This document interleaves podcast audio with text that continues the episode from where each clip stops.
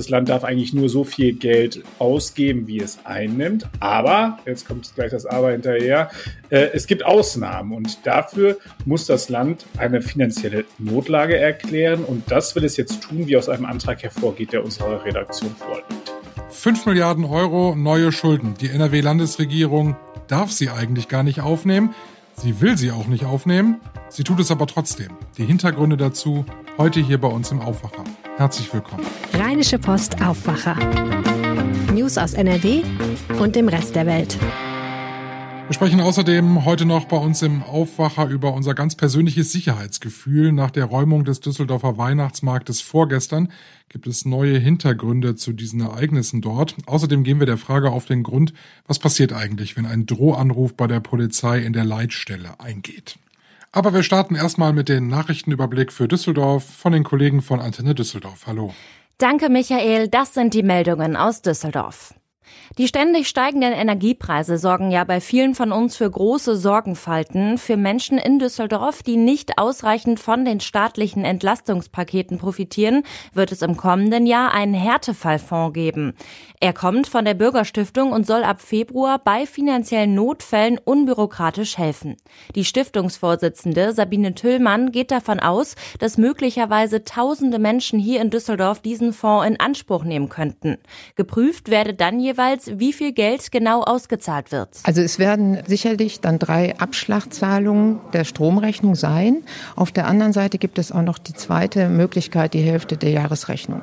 Aber so richtig kann es nur noch mal sagen, können wir im Moment nicht einschätzen, wie viel geholfen werden muss, weil wir nicht nach dem Gießkannenprinzip vorgehen, sondern ganz punktgenau helfen möchten. Hilfen könnte es zum Beispiel für betroffene Familien mit geringem Einkommen oder BAföG-Empfängerinnen und Empfänger geben, so Oberbürgermeister Stefan Keller. In die Härtefallfonds wurden bisher von der Stadt, den Stadtwerken und durch Privatspenden 500.000 Euro eingezahlt. In vielen Düsseldorfer Stadtvierteln finden Anwohnerinnen und Anwohner besonders abends oft keinen legalen Parkplatz mehr. Die Autos werden dann immer wieder auch auf Rettungswegen abgestellt, heißt es von der Stadt. Sie hat deswegen jetzt Schwerpunktkontrollen durchgeführt. Weitere Infos hat Antenne Düsseldorf Reporter Joachim Bonn. Drei Nächte lang war das Ordnungsamt unterwegs. Das Ergebnis 57 Autos mussten abgeschleppt werden. Außerdem gab es über 300 Verwarnungen. Fast jedes zweite abgeschleppte Auto stand dabei in einer Feuerwehrbewegungszone. Das kann richtig teuer werden. Je nach Situation und Tageszeit kostet das Knöllchen rund 200 Euro. Im gesamten vergangenen Jahr war das Bild ähnlich mit rund 3000 Verwarnungen und knapp 2000 abgeschleppten Autos in Feuerwehrzonen oder Zufahrten. Im Linksrheinischen sind in den vergangenen Jahren ja schon viele neue Wohnungen entstanden. Jetzt geht es mit den Planungen für das nächste Neubaugebiet weiter. An der Kreuzung Hansa-Allee-Böhler-Straße soll ein gemischtes Viertel entstehen. Ab sofort können wir alle unsere Ideen dafür kundtun. Stadt und Investor haben eine Online-Öffentlichkeitsbeteiligung gestartet. Die läuft bis Mitte des Monats. Die dort eingereichten Vorschläge werden anschließend in den Architektenwettbewerb einfließen. Auf dem ehemaligen Gewerbe Areal sollen neben Wohnungen auch Gastronomie und Büros entstehen. Das Grundstück befindet sich in unmittelbarer Nähe zum großen Wohnviertel 40549, dem größten Neubaugebiet im Linksrheinischen. Und das waren die News aus Düsseldorf. Mehr gibt es immer um halb bei uns im Radio oder auf antennedüsseldorf.de. Mein Name ist Olga Thomashoff. Herzlichen Dank für den Nachrichtenüberblick. Ja, das liebe Geld. Es ist auch bei mir in diesem Jahr so gewesen. Ich habe mir fest vorgenommen zu sparen, in diesem Winter natürlich nochmal ganz besonders. Und dann kam er dann doch der Black Friday und ich konnte nicht widerstehen und habe dann doch was gekauft. Hab mich auch im Nachgang eigentlich schon wieder fast ein bisschen darüber geärgert, aber ich habe es getan. Naja gut, die Kreditkarte zahlt und man zahlt es dann einfach nächsten Monat, wenn es gerade nicht passt. Ja, so ist das bei mir zu Hause, so geht das mal. Kann man nicht immer machen, aber mal geht das. Ja, aber bei der NRW-Landesregierung ist das eigentlich fast nichts anderes, oder? Da wollen jetzt fünf Milliarden Euro neue Schulden aufgenommen werden. Und das, obwohl man sich eigentlich zur Schuldenbremse verpflichtet hat, also gar keine neuen Schulden zu machen. Maximilian Plück, Leiter Landespolitik bei der Rheinischen Post. Ist es bei der NRW-Landesregierung so ganz einfach, also so einfach wie bei mir? Ganz spontan reagieren? Nee, das geht nicht so einfach bei denen. Das liegt aber daran, dass wir ein Instrument haben, das nennt sich die Schuldenbremse. Und die ist vor allem für das Land noch mal schärfer als für den Bund. Das heißt, das Land darf eigentlich nur so viel Geld ausgeben, wie es einnimmt. Aber, jetzt kommt gleich das Aber hinterher, äh, es gibt Ausnahmen. Und dafür muss das Land eine finanzielle Notlage erklären. Und das will es jetzt tun, wie aus einem Antrag hervorgeht, der unserer Redaktion vorliegt.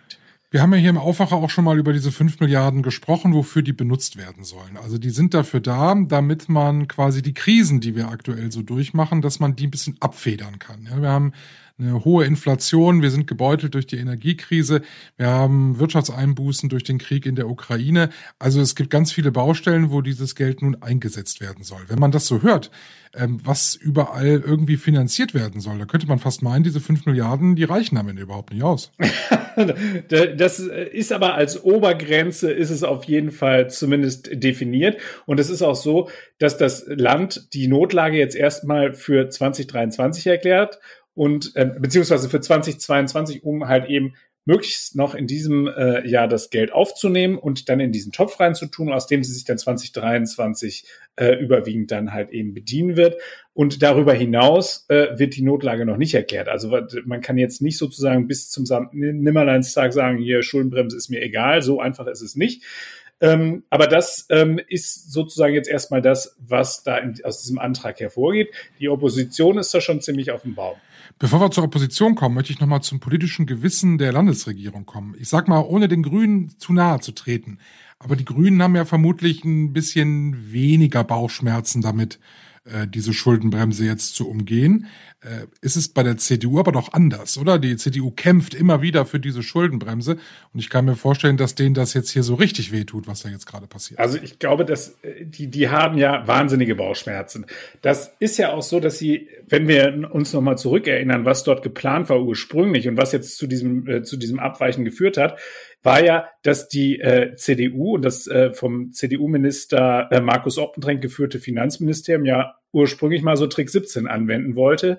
Und zwar einfach die Corona-Mittel, die in dem Schirm äh, noch drin sind, umwidmen und die dann auszugeben, um sich dann weiter schön auf die Fahnen zu schreiben, hey Leute, schaut her, wir haben die Schuldenbremse eingehalten. So ist es dann am Ende aber nicht gekommen, weil natürlich der Landesrechnungshof dort auf den Plan getreten ist und gesagt hat, Freunde, das, was ihr da vorhabt, das ist verfassungswidrig.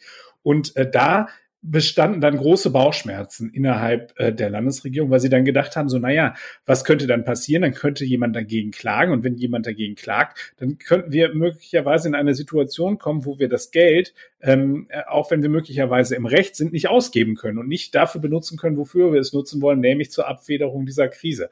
Und dann ist man halt eben umgeschwenkt und hat gesagt, nein, okay, dann machen wir halt eben äh, doch von der Ausnahmeregelung der Schuldenbremse Gebrauch. Ähm, ja, und ähm, hat jetzt auch versucht, mit einem Antrag alle Fraktionen im Landtag ins Boot zu holen. Dieser Antrag, äh, so wie er mir vorlag in seiner Entwurfsfassung, äh, trug oben drüber äh, die, die Überschrift, dass es halt eben getragen wird von CDU, ähm, Grünen, SPD und FDP. Aber äh, das war jetzt sozusagen, glaube ich, mehr, äh, da war mehr der Wunsch der Vater des Gedanken, weil äh, Thomas Kutschaty gestern schon harte Bedingungen gestellt hat, damit er überhaupt diesem Antrag zustimmt. Ja, kommen wir mal zur Opposition. Die SPD soll das Ganze ja irgendwie mittragen eben. Was muss denn passieren, dass die SPD sich dazu hinreißen lässt, das Ganze mitzumachen? Ja, das sind drei Dinge, die er da in den, äh, ins Schaufenster gestellt hat. Das erste, was er gesagt hat, Schluss mit der Trickserei. Das ist natürlich schöne Oppositionssprech, aber das ist, ähm, äh, er sagt, das muss halt eben jetzt verfassungsrechtlich sauber sein. Dafür möchte er ein Testat des Justizministers haben. Also sprich, der Justizminister soll sich einmal den Haushalt anschauen und soll dann nachher quasi bescheinigen, dass das alles verfassungsrechtlich Hand und Fuß hat. Und das Dritte und das wahrscheinlich äh, äh wohl Schwierigste, was die SPD sich dann da mal ausgedacht hat, war, dass es eben einen Parlamentsvorbehalt geben äh, soll. Sch äh, schwieriges Wort, aber im Endeffekt ist es ganz einfach. Das heißt, alles, was aus diesem Rettungsschirm entnommen wird, muss einmal im Landtag abgestimmt werden. Das ist erstmal das, was dort im Raum steht. Und äh, das wird am Ende äh, aber meines Erachtens nicht so kommen, denn natürlich sind Schwarz und Grün nicht auf die Stimmen der SPD angewiesen. Das ist ein, ein rein politischer Schachzug, der da oder ein, ein, ein, ein Winkelzug, der dort jetzt eben betrieben wird, weil natürlich sich der Ministerpräsident, das muss man auch dazu sagen, ja hingestellt hat und gesagt hat, er äh, möchte gerne die Opposition mit einbinden, er möchte sie beteiligen. Und ähm, das ist natürlich dann ähm, etwas schwierig. Äh, das wird, werden sie am Ende, glaube ich, nicht machen. Ich glaube, sie werden den Antrag, so wie er jetzt dasteht, werden sie durchwinken äh, und werden dann äh, sich 25 Jahre nehmen, um diese 5 Milliarden, die sie da aufgenommen haben, abzustottern, also zu tilgen und ähm, werden dann halt eben damit versuchen, die Dinge so, wie sie sie ihnen vorschweben, dann halt eben umzusetzen. Und ich gehe ganz stark davon aus, wir werden noch das ein oder andere Mal hören, dass es nicht möglich ist, irgendwelche Wahlversprechen umzusetzen, eben weil man ja auch diese fünf Milliarden irgendwann wieder zurückzahlen muss. Herzlichen Dank, Maximilian Plück, Leiter Landespolitik bei der Rheinischen Post. Sehr gerne. Wir kommen zu unserem zweiten Thema und damit zu etwas, was man mit Geld überhaupt nicht kaufen kann, auch nicht für fünf Milliarden Euro, nämlich ein sicheres Gefühl. Das haben viele in Düsseldorf vielleicht seit vorgestern nicht mehr. Die Polizei musste alle Weihnachtsmärkte im Stadtgebiet räumen lassen. Grund dafür war eine abstrakte Bedrohungslage. Das klingt ziemlich kryptisch, ist es eigentlich auch. Jetzt wissen wir mittlerweile, es gab einen Drohanruf bei der Polizei. Jemand hat äh, auch mit einem Anschlag gedroht auf einen Weihnachtsmarkt. Und äh, daraufhin hat die Polizei alle Register gezogen, alles abgesperrt, alles geräumt und alles untersucht. Am Ende konnte man, Gott sei Dank, ohne dass irgendetwas passiert ist, den gesamten Weihnachtsmarkt wieder freigeben. Aber das mulmige Gefühl, das bleibt. Christian Schwertfeger, unser Chefreporter, ist da. Wir wollen ja so ein bisschen verstehen, was da in Düsseldorf passiert ist. Ich glaube, dieses, dieses Unsicherheitsgefühl, das haben viele jetzt, oder? Ja, zunächst äh, war es äh, erstmal doch diese Nachricht, äh, kann sagen, für viele Leute äh, auch äh, ein Schock. Ne? Weihnachtsmarkträumung, ähm, da kommen ja äh, schlimmste Gedanken hoch. Äh, man erinnert sich an den Fall Amri in Berlin. Und da ist man sicherlich besonders sensibel, wenn man dann solche Nachrichten hört, wenn man vielleicht auch selber betroffen ist, am Weihnachtsmarkt gerade gewesen ist. Ähm, äh, daher sicherlich keine schöne Nachricht. Aber, äh, wie du schon sagtest, glücklicherweise hat sich dann auch relativ schnell herausgestellt, ähm, dass es halt äh, mehr oder weniger, äh, Gott sei Dank, falscher Alarm war, in Anführungsstrichen. Ähm, es sich um ein, nur um einen Drohanruf äh, gehandelt hat. Äh, wer dahinter steckt, das äh, weiß man noch nicht. Ähm, die Ermittlungen dauern an, es wird in alle, mit, in alle Richtungen, wie man so schön sagt, ermittelt. Ich persönlich äh, habe aus Sicherheitskreisen gehört, ähm, es kann durchaus in Anführungsstrichen ein dummer Jungenstreich gewesen sein. Ja, ist es so? Ist, es, ist das in der Regel dann ein dummer Jungenstreich oder gibt es auch Kriminelle, die genau damit spielen, eigentlich mit dieser Angst? Ich glaube schon, ähm, dass es jetzt nicht äh, der Berufskriminelle ist, äh, der bei der Polizei anruft und mit dieser Angst spielt, sondern dass es dann doch äh, in die Richtung äh, falsch verstandene Mutprobe geht. Ähm, wir haben solche Anrufe immer mal wieder, ähm, die sich äh, gegen äh, Behörden, gegen Rathäuser, gegen Gerichtsgebäude äh, richten. Da wird gedroht äh, mit beispielsweise einer Bombe und dann wird alles geräumt. Die Polizei muss alles absperren oder sperrt auch meistens dann auch alles ab. Und dann stellt sich meistens heraus, es oder in der Regel immer heraus, dass nichts gewesen ist. Ähm, Berufskriminelle machen sowas sicherlich nicht. Ähm, Daher, aber das ist auch Spekulation, aber meistens, äh, wie man es auch aus den Sicherheitskreisen hört, äh, stecken dann irgendwelche falsch verstandenen Mutproben dahinter. Ist es denn immer so, dass dann der ganz große Bahnhof aufgezogen wird, also wenn so ein Anruf eingeht, weil man einfach überhaupt nicht weiß, was dahinter steckt? Kommt drauf an. Also, wenn jetzt so ein Anruf einkommt, beispielsweise in der Leitstelle, äh, wie es jetzt im Fall Düsseldorf konkret gelaufen ist, ähm, das kann ich, glaube ich, oder darf ich auch nicht sagen. Jetzt hier, äh, da, da bittet äh, auch äh, die Polizei darum, dass man nicht zu viel Preis gibt. Äh, mhm äh, über äh, den Anrufen und über den Inhalt des Anrufs. Man kann so viel sagen, es war eine Drohung äh, gegen den Weihnachtsmarkt, äh, dass dort etwas passieren sollte. Äh, was konkret, äh, darum bittet die Polizei, das bitte nicht öffentlich zu sagen, damit es keine Nachahmungstäter gibt. Ähm, auf deine Frage zurückzukommen, ja, ähm, nach so einem Anruf, äh, der wird sofort ausgewertet, also in den entsprechenden Stellen äh, bei der Polizei. Da gibt's Experten beim Staatsschutz, beim Landeskriminalamt. Ähm, je nachdem, wie weit es reicht, dann geht's dann auch zum Bundeskriminalamt und zum Verfassungsschutz. Die hören sich äh, den Anruf genau an und machen dann eine Gefährdungsanalyse. Das muss ja total schnell gehen, ne? In Teilen muss es äh, schnell gehen. Äh, je nachdem, ähm, wie die Androhung ist, wenn der Anrufer sagt, ähm, er hat innerhalb der nächsten halben Stunde was Schlimmes vor auf dem Weihnachtsmarkt, äh, dann muss es natürlich extrem äh, schnell gehen. Es kann aber auch sein, äh, dass eine Drohungslage ist, ja, ähm, morgen soll was passieren. Je nachdem, wie Sie die Lage beurteilen, beurteilen Sie die Gefahr als konkret. Ähm, dann wird natürlich ähm, alles, sage ich jetzt mal auch platt gesagt, hochgefahren, was möglich ist. Im Zweifel ähm, das hat man jetzt wahrscheinlich in Düsseldorf auch so entschieden, äh, ist man nach dem Mottoverfahren sicher ist sicher. Ähm, gestern gab es beispielsweise aber auch noch zwei andere äh, Bedrohungslagen. Äh, äh, und zwar gab es ähnliche Anrufe in Düren und in Münster. Die richteten sich gegen Schulgebäude. Ähm, da sagte man mir aber, ähm, dass die Stelle als Fake äh, angesehen worden in der entsprechenden Lagebeurteilung und dass dort dann nicht das ganz große Besteck wie in Düsseldorf aufgefahren worden ist. Mal eine ganz naive Frage. Also die, die wirklich was Schlimmes planen, die rufen doch nicht vorher bei der Polizei an, oder? Also beim Fall Amri genau. oder so. Das sind. Da gab es doch dann auch keine, ja. keinen Anruf vorher, oder? Genau. Äh, Genau, äh, genau so ist es. Ähm, das kann man eigentlich sagen. Man kann es natürlich, es kann immer noch irgendwie ein Trittbrettfahrer sein, der trotzdem anruft und trotzdem was Stimmes hinterher begeht. Aber eigentlich ist es so, wie du gerade sagtest, wie im Fall Amri.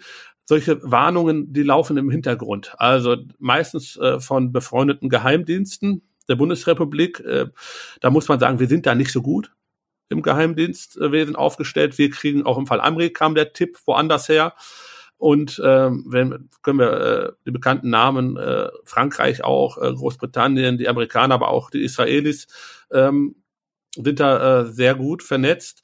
Und wenn von aus diesen Kanälen Tipps kommen an unseren deutschen Geheimdienst, die sind dann meistens dann schon sehr konkret und äh, da ist dann wirklich Alarmstufe rot angesagt und eine große Anzahl von diesen Nachrichten, die reinkommen von ausländischen Geheimdiensten, wir kriegen in der Öffentlichkeit gar nicht mit. Ja, die werden einfach verhindert, die werden vereitelt, die werden im Keim erstickt, äh, solche Anschlagsdrohungen. Ich will ja eigentlich äh, gar nicht gar nicht mehr Panik schüren oder äh, sondern ganz im Gegenteil. Ich möchte eigentlich eher dazu dazu ermuntern, äh, rauszugehen und äh, auch ein bisschen die Vorweihnachtszeit zu genießen. Kannst du uns da helfen? Also du kennst dich ja nun wirklich ein bisschen mit den Polizei- und Behördenstrukturen aus. Äh, können wir mit einem guten Gewissen hier bei uns äh, im Rheinland, in Nordrhein-Westfalen, auf den Weihnachtsmarkt gehen. Ja, ja, kann man absolut sagen. Also man braucht keine Angst haben, auf den Weihnachtsmarkt zu gehen. Also ähm, zu Hochzeiten des Terrorismus äh, vor einigen Jahren, ähm, ähm, da war es ja auch das Credo, ähm, wenn wir Angst hätten vor Anschlägen auf Weihnachtsmärkten, dann hätten die Terroristen schon gewonnen. Und ähm, jetzt, damals brauchte man keine Angst haben, jetzt braucht man erst recht keine Angst haben. Schon gar nicht von, sage ich jetzt mal, von dummen Jungen streichen. Und wie du schon gerade sagtest, ist es halt Pech gewesen, dass vor einigen Wochen es da einen äh, schweren Unfall gegeben hat. Aber äh, das kann immer mal passieren, äh, nicht nur am Weihnachtsmarkt, das kann überall passieren. Sagt unser Chefreporter bei der Rheinischen Post, Christian Schwertfeger. Vielen Dank, Christian. Wir gucken auf das, was heute wichtig wird. Heute wird die A43-Brücke über dem Rhein-Herne-Kanal verstärkt. Und zwar bringt da ein Potonschiff acht 25 Meter lange und 1,5 Tonnen schwere Stahlstangen für die Verstärkung mit. Verstärkt wird die Brücke, damit während eines Neubaus auf einer Brückenhälfte gefahren werden kann. Deshalb muss der Kanal heute Morgen gesperrt werden. Außerdem tagt heute in Düsseldorf der Rechtsausschuss des Landtages und zwar zu einem Fall, das aktuell auch im Gerichtsverfahren in Köln und Essen gespielt wird. Ein Paar hat mehrere Menschen gefoltert. Dazu haben Politiker mehrere Fragen dazu. Wir gucken noch zum Wetter und da wird der heutige Mittwoch eher nass. Es gibt zwar auch mal ein bisschen Sonnenschein, aber nicht wirklich viel. Eher dichte graue Wolken, immer wieder Regenschauer bei Temperaturen um die 6 Grad. Ein bisschen trocken kann es in Ostwestfalen werden, im Rheinland und im Münsterland und auch im Ruhrgebiet. Allerdings heute sehr nasses Winterwetter. Das war der Aufwacher für heute Mittwoch, den 7. Dezember. Ich bin Michael Höhing, wünsche einen schönen Tag, macht's gut und tschüss. Mehr Nachrichten aus NRW gibt's jederzeit auf RP Online. rp-online.de